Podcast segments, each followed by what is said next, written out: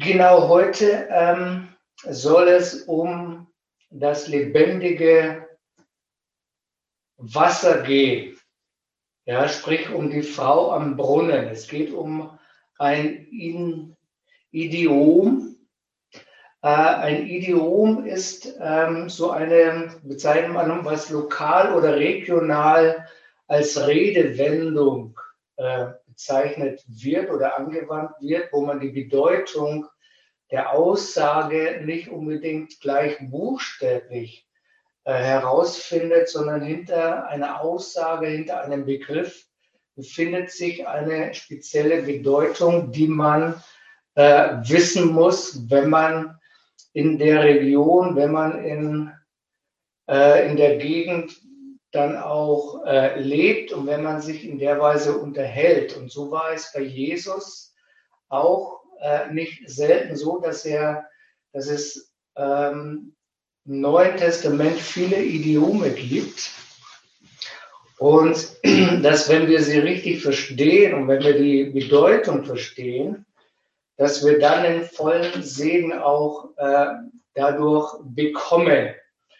Diese Geschichte oder diese Situation mit der Frau am Brunnen, die ist uns ja bekannt und äh, ich möchte uns die mal vorlesen aus Johannes Evangelium Kapitel 4, die Verse 4 bis 19. Eigentlich äh, ist der Kontext äh, ein größerer, dass es eigentlich von Vers 4 beginnt bis Vers 42, aber ich beschränke mich heute Morgen auf die ersten oder auf die Verse bis von 4 bis 19 und ihr könnt euch dann zu Hause gerne den ganzen Kontext einmal durchlesen, äh, um die großartige Bedeutung dessen auch zu begreifen und zu erfassen, erfassen zu können. So, ich lese einmal vor und ich werde dann so einige Anmerkungen zu dem machen und wir werden dann letztendlich auch wieder an den Punkt kommen, was es bedeutet, dass Jeshua in uns ist, ja, und wer er auch in uns ist und welch großartiges Segen das mit sich bringt, dass wir mit ihm eins geworden sind. Ähm, ich lese das mal vor, ab Vers 4. Da heißt es, er musste aber durch Samaria ziehen. So kam er in eine samaritische Stadt namens Sichem in der Nähe des Grundstücks, das Jakob seinen Sohn Josef gegeben hatte. Dort befand sich Jakobs Brunnen. So saß Jeschua erschöpft von der Reise am Brunnen. Es war Mittagszeit. Eine samaritische Frau kommt, um Wasser zu schöpfen. Gib mir zu trinken, sagte Jeschua zu ihr. Denn seine Jünger waren in die Stadt gegangen, um etwas zu kaufen, zu essen zu kaufen.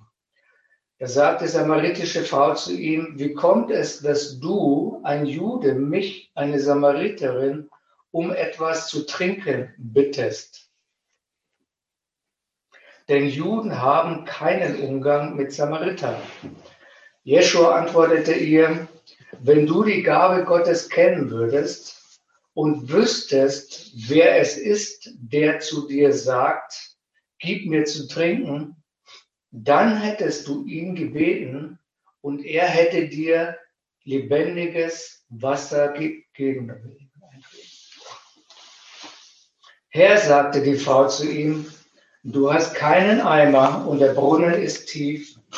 Woher nimmst du das lebendige Wasser?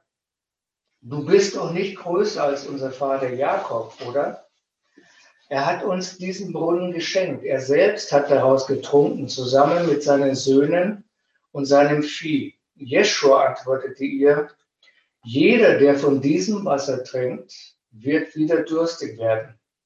Wer aber von dem Wasser trinkt, das ich ihm geben werde, der wird nie mehr durstig sein. Das Wasser, das ich ihm gebe, wird in ihm zu einer Quelle des Wassers werden, die zum ewigen Leben quillt.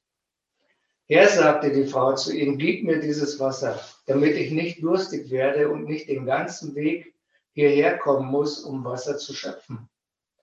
Er sagte zu ihr, geh, rufe deinen Mann und dann kommt wieder her. Ich habe keinen Mann, erwiderte die Frau. Jeschua sagte zu ihr, du hast richtig gesagt, ich habe keinen Mann. Denn du hattest fünf Ehemänner und der Mann, den du jetzt hast, ist nicht dein Mann. Du hast wahrheitsgemäß, das hast du wahrheitsgemäß gesagt.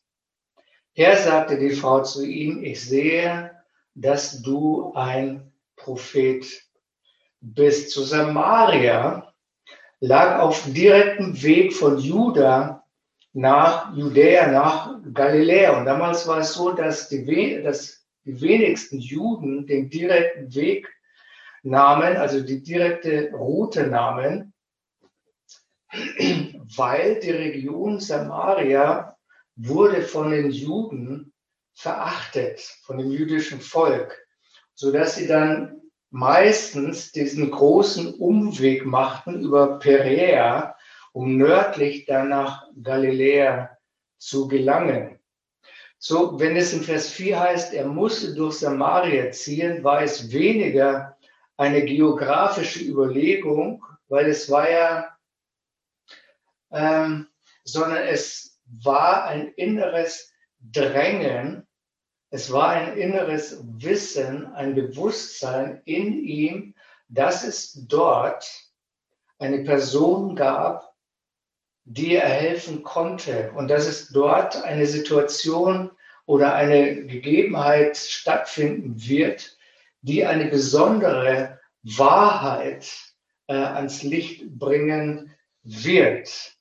Ja, also er war nicht gezwungen, nach Samaria oder durch Samaria zu gehen, sondern ähm, er war innerlich bewegt, er war innerlich geführt, diesen Weg, diese Route zu nehmen. Also er machte sich dann auf, ja, zusammen mit seinen Jüngern, um dann ähm, an diesen Ort zu gelangen.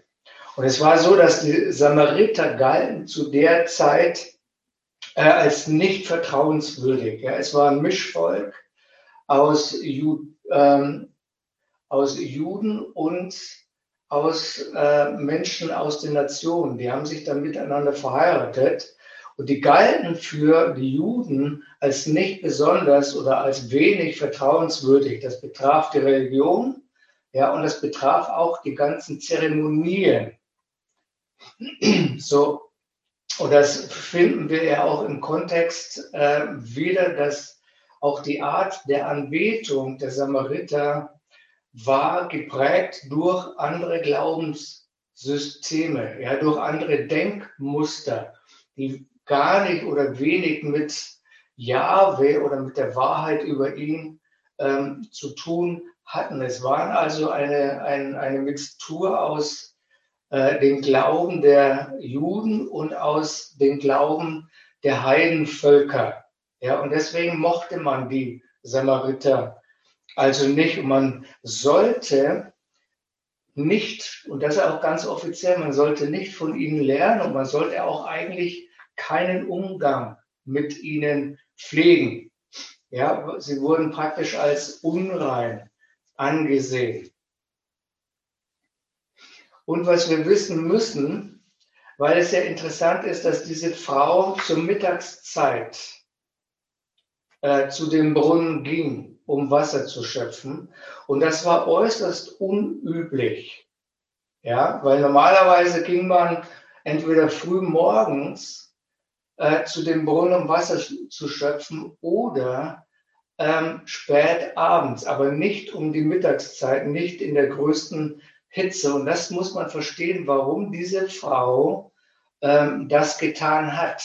Warum ging sie also zur Mittagszeit äh, zu dem Brunnen, um Wasser zu schöpfen? Und hier muss man wissen, dass es früher äh, im ersten Jahrhundert und auch vor dem ersten Jahrhundert in dieser Region, in dieser Gegend einen Aberglauben gab. Ja, und dieser Aberglaube besagte, dass wenn eine Frau unfruchtbar unfruchtbar war, dass sie nicht zusammen mit anderen Frauen ähm, an einem selben, an dem gleichen Brunnen Wasser schöpft, weil das Wasser in diesem Brunnen bedeutet das Wasser oder symbolisiert das Wasser in der Gebärmutter. Und deswegen wurde dieses Wasser als lebendiges Wasser bezeichnet. Ja, und diese Frau ähm, war unfruchtbar. Und weil sie unfruchtbar wollte und weil sie es also tunlichst vermeiden wollte, Frauen zu begegnen an demselben Brunnen und dann eventuell es zur Sprache kommt, dass sie unfruchtbar ist. Weil das war oder das wäre eine mehr als äußerst unangenehme Situation geworden. Also der Ruf war ja schon geschädigt und wenn man sich dann auch noch über dich unterhält, äh, über deinen Schaden, über deinen Mangel, über dein Defizit, ähm, dann war das schon ein großes Problem. Und das wollte diese Frau aus dem Weg gehen. Und deswegen ging sie zur Mittagszeit an diesen Brunnen, um Wasser zu schöpfen.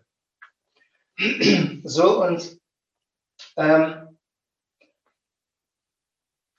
Jesus hatte, und das muss man auch, kann man auch entdecken, Jesus hatte seine Jünger, weil es ja heißt in Vers 8, äh, dass seine Jünger dann in die Stadt gingen, um Nahrung zu kaufen. Jesus hatte sie nicht losgeschickt, um Nahrung zu kaufen. Das findet ihr ja auch in dem Kontext wieder, nämlich als sie dann wieder kamen und Jesus gesagt haben, Jesus, also du musst jetzt endlich mal was essen. Ja, wir haben extra Brot gekauft. Dann hat der Jesus äh, erwidert, nee, ähm, ich ernähre mich von einer anderen Speise, nämlich meine Speise ist es, den Willen Gottes zu tun. So, er wollte gar nicht essen, sondern er war an diesem Ort, um den Willen Gottes zu tun, um den Willen Gottes zu offenbaren. Also die Jünger hatten so wahrscheinlich ähm, eine gewisse Vorahnung, dass sie sozusagen ein bisschen nervös geworden sind und sie sind also stiften gegangen und sie haben gesagt, also ähm, da setzen wir uns jetzt nicht mit ihm an einen Brunnen, sondern wir gehen mal in die Stadt und wir besorgen uns was äh, mal zu essen. So, und dann heißt es in Vers 9, dass äh, Jesus diese Frau um äh, darum bittet, ihm was zu trinken zu geben.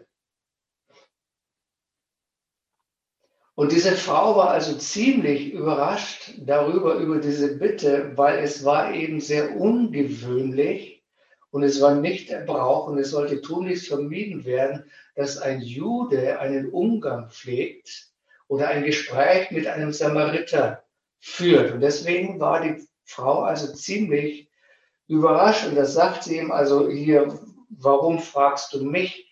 Äh, ihr Juden pflegt überhaupt keinen Umgang mit uns. Wir sind ja für euch in euren Augen ja wie Aussätzige. Ja, wir sind ja in euren Augen wie aus, äh, wie ausgestoßen. Ja, ihr, ähm, ihr meidet uns ja tunlichst.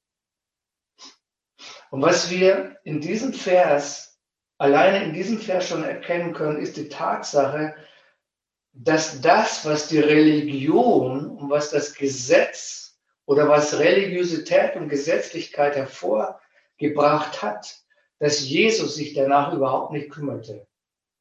Jesus hat sich nicht nach der Religion und nicht nach der Gesetzlichkeit gerichtet. Er ist, hat das übergangen. Ja, er hat sich, er hat praktisch die Regel, die menschengemachte Regel oder das menschlich gemachte Gesetz, was ja Trennung verursachte, ja, das hat ja eine Trennung verursacht in dem Volk. Das hat eine Zweiklassengesellschaft, würde ich mal sagen, äh, verursacht. Und das ist ja das, was Religion und Gesetzlichkeit immer tut, dass es Trennung bringt. Und das ist, äh, ich sag mal, um bei dem Bild zu bleiben, uns von der Quelle abhält. Und Jesus ist hat das übergangen.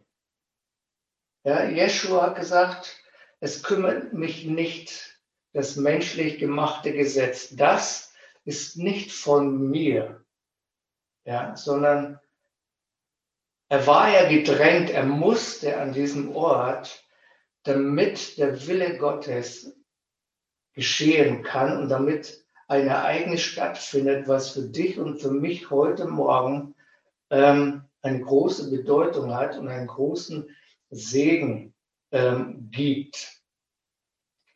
So also an diesem Brunnen, in diesem Moment, gab es eine religionsfreie Zone. Ja, no religion. Da, wo Jesus ist, wo Jeshua ist, findest du keine Religion.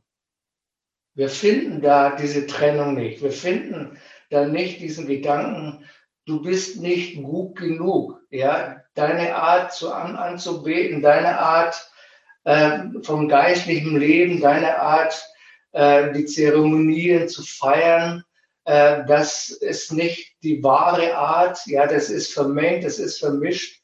Was Jesus hier alleine schon zum Ausdruck bringt, ist die Tatsache, er liebt diese Frau. Er, er übergeht die Trennung, ja, die Religion verursacht hatte in dem Volk. Und das ist schon eine ganz starke Aussage.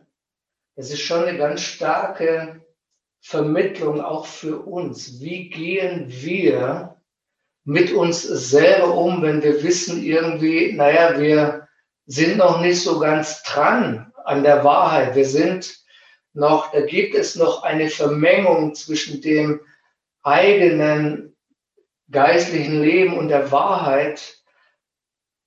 Und wir dürfen wissen, und das dürfen wir empfangen, er liebt uns. Ja, er liebt uns und er begibt sich zu uns oder er hat sich zu uns begeben.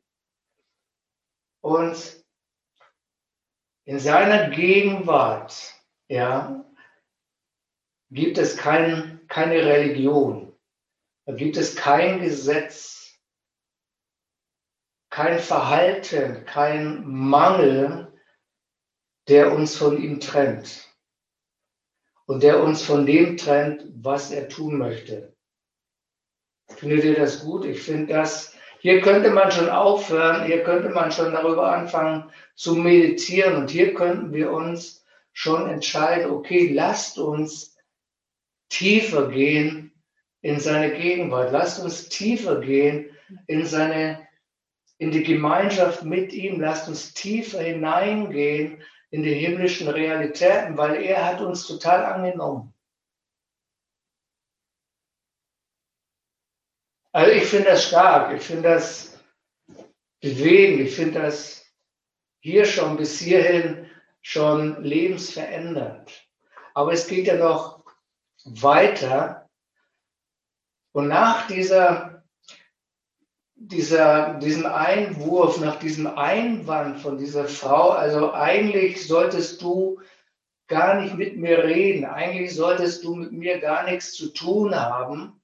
Was antwortet Jeschua? In Vers 10 heißt es, wenn du die Gabe Gottes kennen würdest und wüsstest, wer es ist, der zu dir sagt, gib mir zu trinken, dann hättest du ihn gebeten, er hätte dir lebendiges Wasser gegeben. Also Jesus bringt diese Frau weiter, er führt sie jetzt weiter an den Ort, wo sie empfangen kann, in die, in die Position, in die Offenheit, ähm, wo sie empfangen kann. Er sagt ihr, wenn du erkennen würdest, wer ich bin und wenn du das Geschenk wissen würdest, was ich dir jetzt geben möchte, wozu ich denn jetzt eigentlich hier bin, weshalb ich hier hingekommen bin, weshalb ich einen inneren Drang verspürt habe, genau diese Route zu nehmen, genau hier hinzukommen. Wenn du also mich erkennst, wer ich bin, und wenn du wissen, wenn du wissen würdest, was ich dir jetzt geben möchte, dann würdest du mich darum bitten. Dann würdest du die Gelegenheit ergreifen und das empfangen, was ich dir geben möchte. So, ihr merkt, das erste Ziel war jetzt nicht von Jesus, dass die Frau ihm zu trinken gibt, sondern das Ziel, wozu Jesus eigentlich gekommen ist an diesen Ort, war, dieser Frau ein Geschenk zu geben. Diese, diese Frau etwas zu geben, was, was ihr Leben verändert, was ihrem Leben einen anderen Kurs gibt und geben wird. Und er sagt hier, du würdest mich bitten um lebendiges Wasser. Und das ist ein Idiom. Was ist das lebendige Wasser? Und in diesem Moment hat Jesus die Aufmerksamkeit dieser Frau gewonnen weil sie wusste, was Jesus damit meint.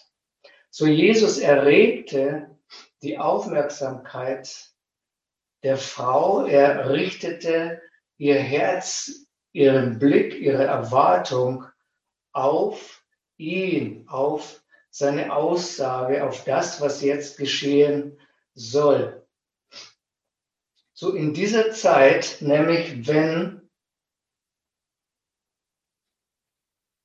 eine Frau schwanger war, dann sagte sie nicht, sie ist schwanger, sondern eine Frau in dieser Zeit, wenn sie schwanger war, dann sagte sie, ich habe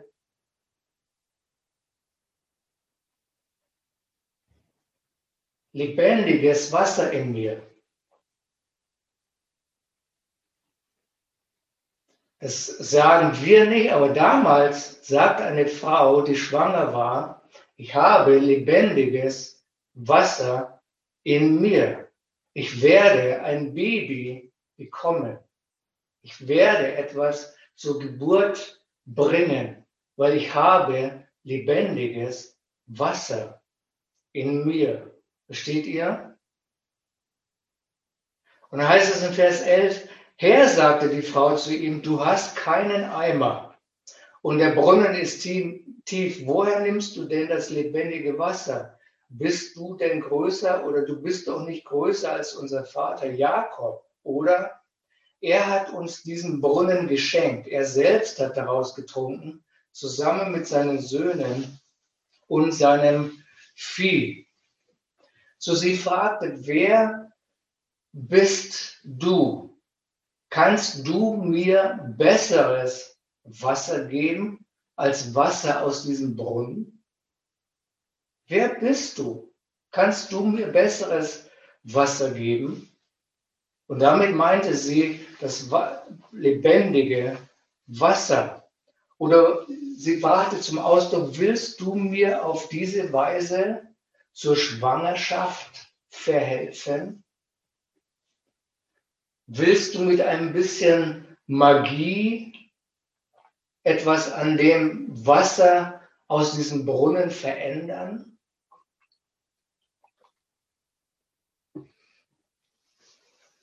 Jesus, Jeschua hatte sie gefragt, wenn du, wenn, du mich, wenn du erkennen würdest, wer jetzt zu dir spricht, wenn du wissen würdest, was ich dir jetzt geben möchte,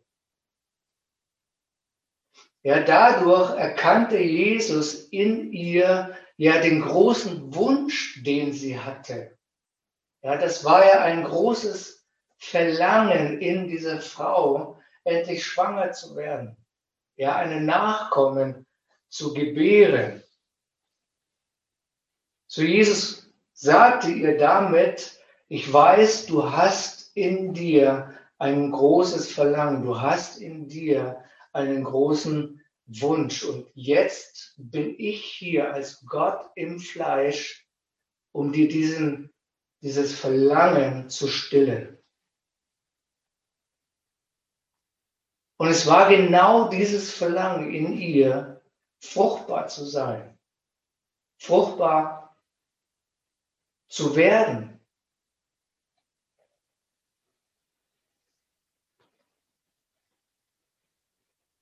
Und Jeschua teilte ihr mit, dass du wirst heute etwas entdecken. Und diese Entdeckung und das, was du heute empfangen wirst, wird dein ganzes Leben verändern. Es wird deine Zukunft, es wird deinem Leben eine neue, eine neue Richtung geben.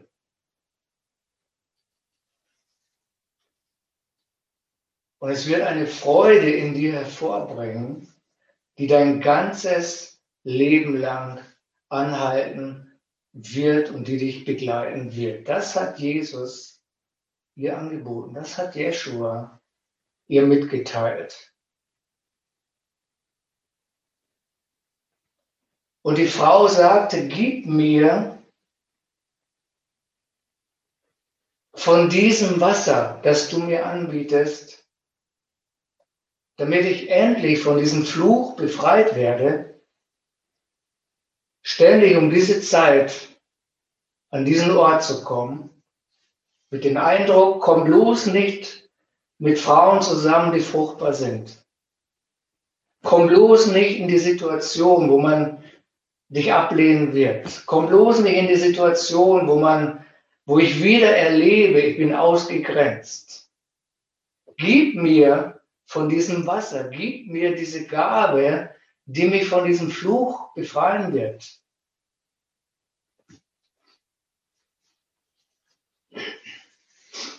Und wir müssen wissen, dass, oder Vers 16, erstmal Vers 16, er sagte zu ihr, geh und rufe deinen Mann und komm wieder her. Und diese Aufforderung führte die, diese Frau weiter an den Punkt zu empfangen, weil zu dieser Zeit es vom Gesetz her so war, dass wenn eine Frau unfruchtbar war, wenn sie also keinen Nachkommen gebären konnte, dann durfte sich der Mann ganz legal von dieser Frau scheiden lassen.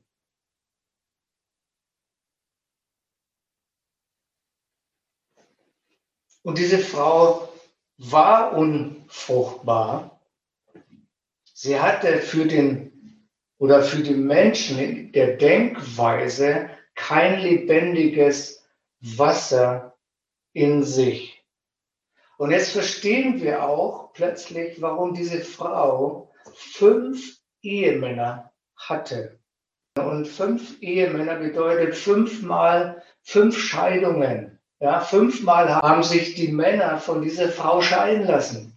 Versteht ihr, was diese Frau erlebt hatte, wie, wie groß die Not dieser Frau war und wie groß der Wunsch in dieser Frau war, fruchtbar zu werden. Fünfmal musste die Frau sich scheiden lassen oder hat Scheidung erlebt, weil sie keine Nachkommen empfangen konnte, kein Erben, kein Kind.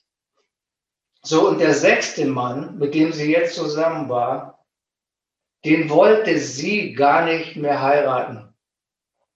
Ja, sie war praktisch stigmatisiert durch die Ablehnung, durch die ganzen Ereignisse, trug kein lebendiges Wasser in sich. So der sechste Mann verhielt sich wie, wie ihr Ehemann, aber es war nicht ihr Ehemann. So, und sie sagte zu Jeschua, ich habe keinen Mann. Jeschua sagte zu ihr, du hast richtig gesagt, ich habe keinen Mann. Denn du hattest fünf Ehemänner und der Mann, den du jetzt hast, ist nicht dein Mann. Das hast du wahrheitsgemäß gesagt. Und dann antwortete diese Frau, Herr, ich sehe, dass du ein Prophet bist. Zu Jesus hat diese Frau gesagt, ich gebe dir lebendiges Wasser. Und die Frau wusste in diesem Moment, worüber er spricht. Jesus hat ihr in diesem Moment vermittelt, ich nehme deine Unfruchtbarkeit weg.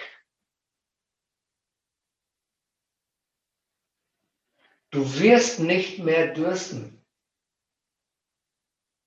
Du wirst keinen Durst mehr haben, fruchtbar zu sein. Du wirst keine Not mehr haben, fruchtbar zu sein. Ich nehme dir deine Unfruchtbarkeit weg. Ich gebe dir Fruchtbarkeit. Ich gebe dir lebendiges Wasser. Du wirst Kinder haben. Du wirst nicht mehr unfruchtbar sein. Du wirst nicht mehr abgelehnt werden wegen dem. Ist das nicht stark? Was für ein Ereignis. Und außerdem, sagt er, sollst du das ewige Leben kennenlernen.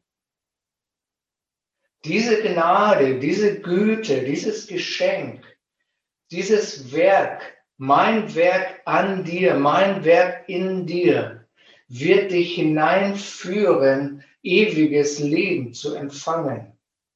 Es wird nicht bei dieser Gabe bleiben, es wird nicht bei diesem Geschenk bleiben, es wird nicht bei dieser Veränderung bleiben, sondern diese Gnade. Und ich verstehe das so, dass wenn Paulus sagt, sie, erkennt ihr nicht, dass die Güte Gottes euch zur Umkehr leitet, Jesus sagt dir, diese empfangene Gnade wird dich dahin leiten, ewiges Leben kennenzulernen, dich in Verbindung zu bringen, wo alles herausfließt aus dem himmlischen Bereich, aus der ewigen Quelle, was dein ganzes, dein ganzes Leben verändern wird, was dein ganzes Leben prägen wird. Nicht nur die Sache, ob du fruchtbar bist oder nicht, sondern es wird dein ganzes Leben erfüllen. Es wird dein ganzes Leben ausmachen. Was für eine dramatische Situation für diese Frau. Was für ein Ereignis. So, und dann kannst du dann weiterlesen, dann geht es ja in der, äh, in der Unterhaltung darüber, um Anbetung, wer wo wie anbetet. Und Jeschua sagt, es wird die Zeit kommen, da wird, werden die Anbeter, die wahren Anbeter, den Vater im Himmel äh, im Geist und in der Wahrheit anbeten. Und dann heißt es in Vers 24, bis 26, Gott ist Geist und die, die ihn anbeten, müssen im Geist und in der Wahrheit anbeten. Also hier auch, es geht nicht alleine um Anbetung, sondern es geht darum, der Frau mitzuteilen, du wirst die Wahrheit kennenlernen. Du wirst ähm, das Geistleben kennenlernen, weil der Vater sucht Menschen, die ihn im Geist und in der Wahrheit anbeten. Nicht alleine in der Wahrheit, wer, wer er ist, der Vater, sondern auch in der Wahrheit, wer wir sind als seine Söhne. So, was Jesus diese Frau auch mitteilte, ist, du wirst Geist und Wahrheit kennenlernen. Du bist bis jetzt eine Frau gewesen, die das nicht getan hat, die in Unwissenheit und Halbwahrheiten das praktiziert hat, aber ich werde dich dorthin führen und du wirst das kennenlernen, im Geist und in der Wahrheit anzubeten. Das heißt, du wirst das Leben im Geist und das Leben in der Wahrheit kennenlernen. Boah, was, was für, was für ein Ding. Ich habe das immer verstanden. Ja, es geht halt um Lobpreis, es geht um Anbetung.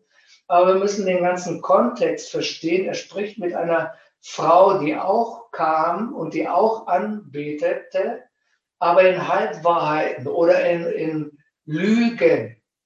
Ja, und er teilt ihr mit, Frau, du wirst nicht nur fruchtbar sein, du wirst nicht nur Kinder haben, sondern du wirst ein Leben im Geist und in der Wahrheit führen.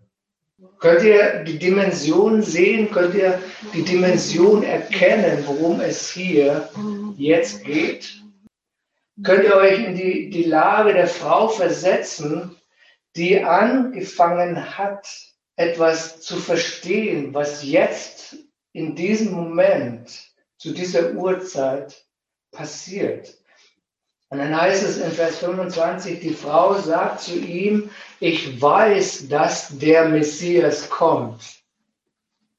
Der, der der Gesalbte genannt wird. Wenn er kommt, wird er uns alles erklären. Also die Frau fängt an, sie hat jetzt eine Verbindung. Jawohl, ja, es wird jemand kommen, der wird uns in die Wahrheit leiten. Das sagt sie ja damit. Er wird uns das erklären.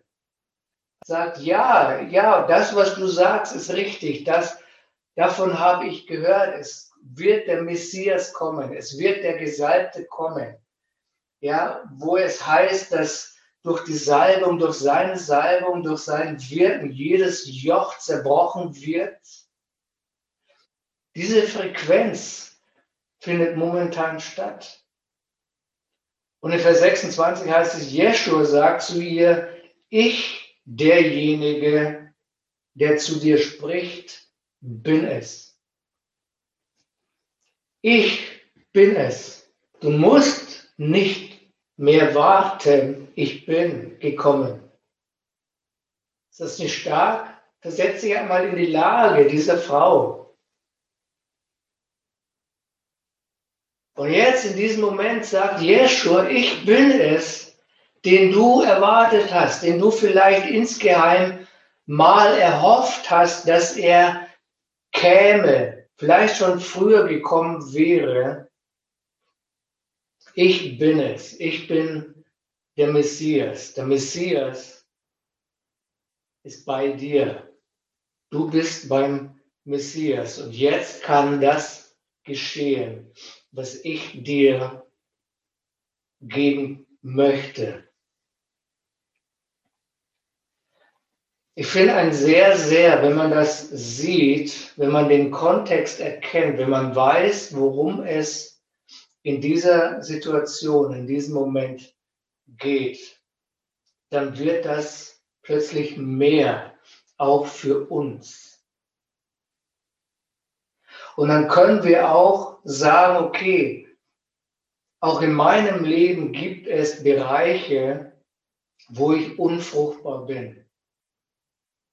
Und das ist die Botschaft auch des Herrn für heute Morgen, dass in jedem Bereich unseres Lebens, in denen wir bisher unfruchtbar waren,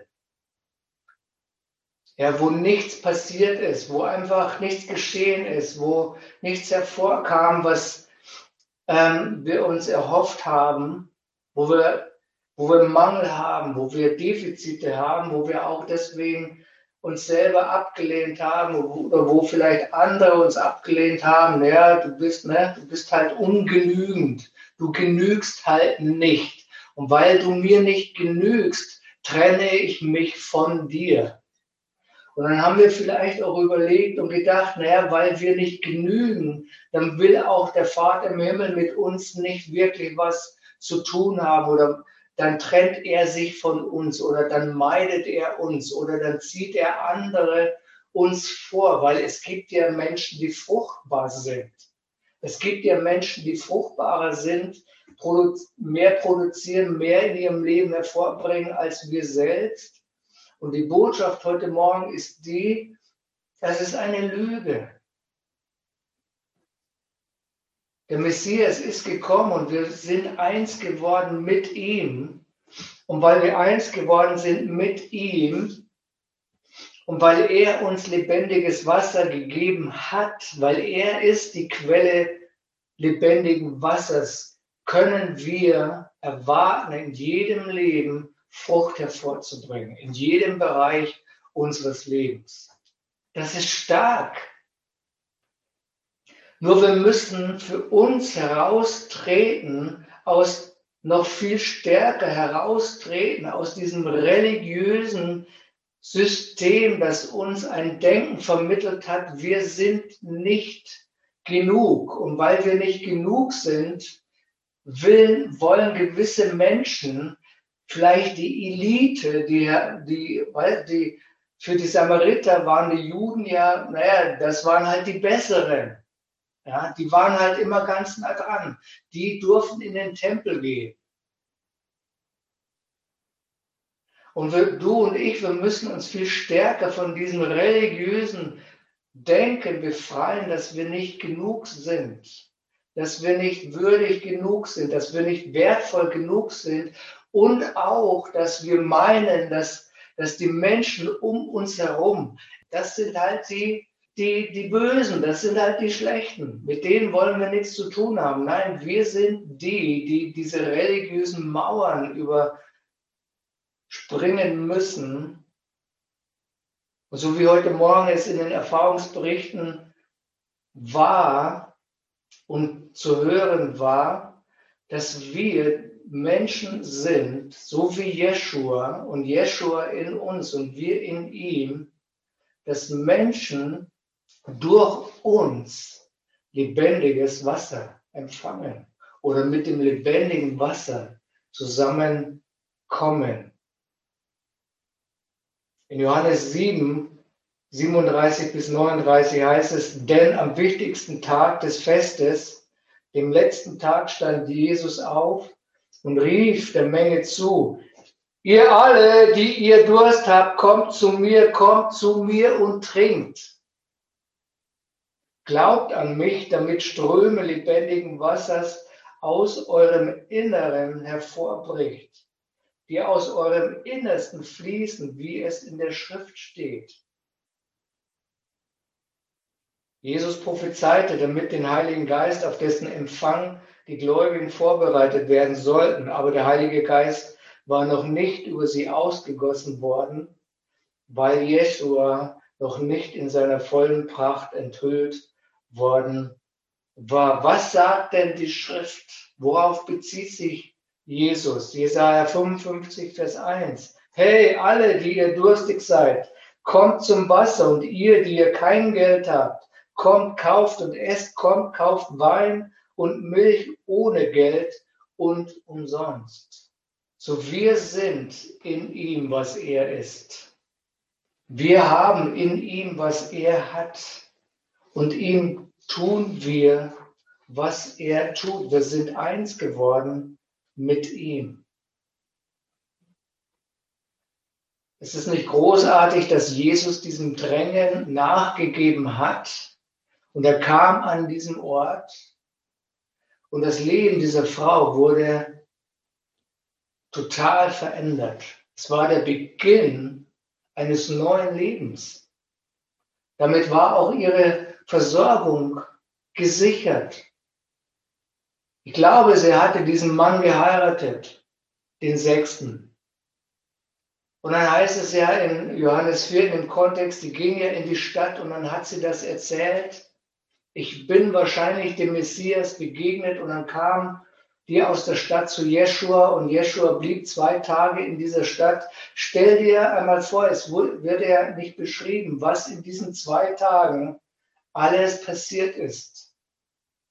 Stell dir, versuch dir vorzustellen, was in diesen zwei Tagen die Samariter von Jeschua alles zu hören bekamen, welch eine Botschaft er ihnen gab, welch eine Veränderung in dieser Stadt, eine, welch eine Transformation in dieser Stadt stattfand.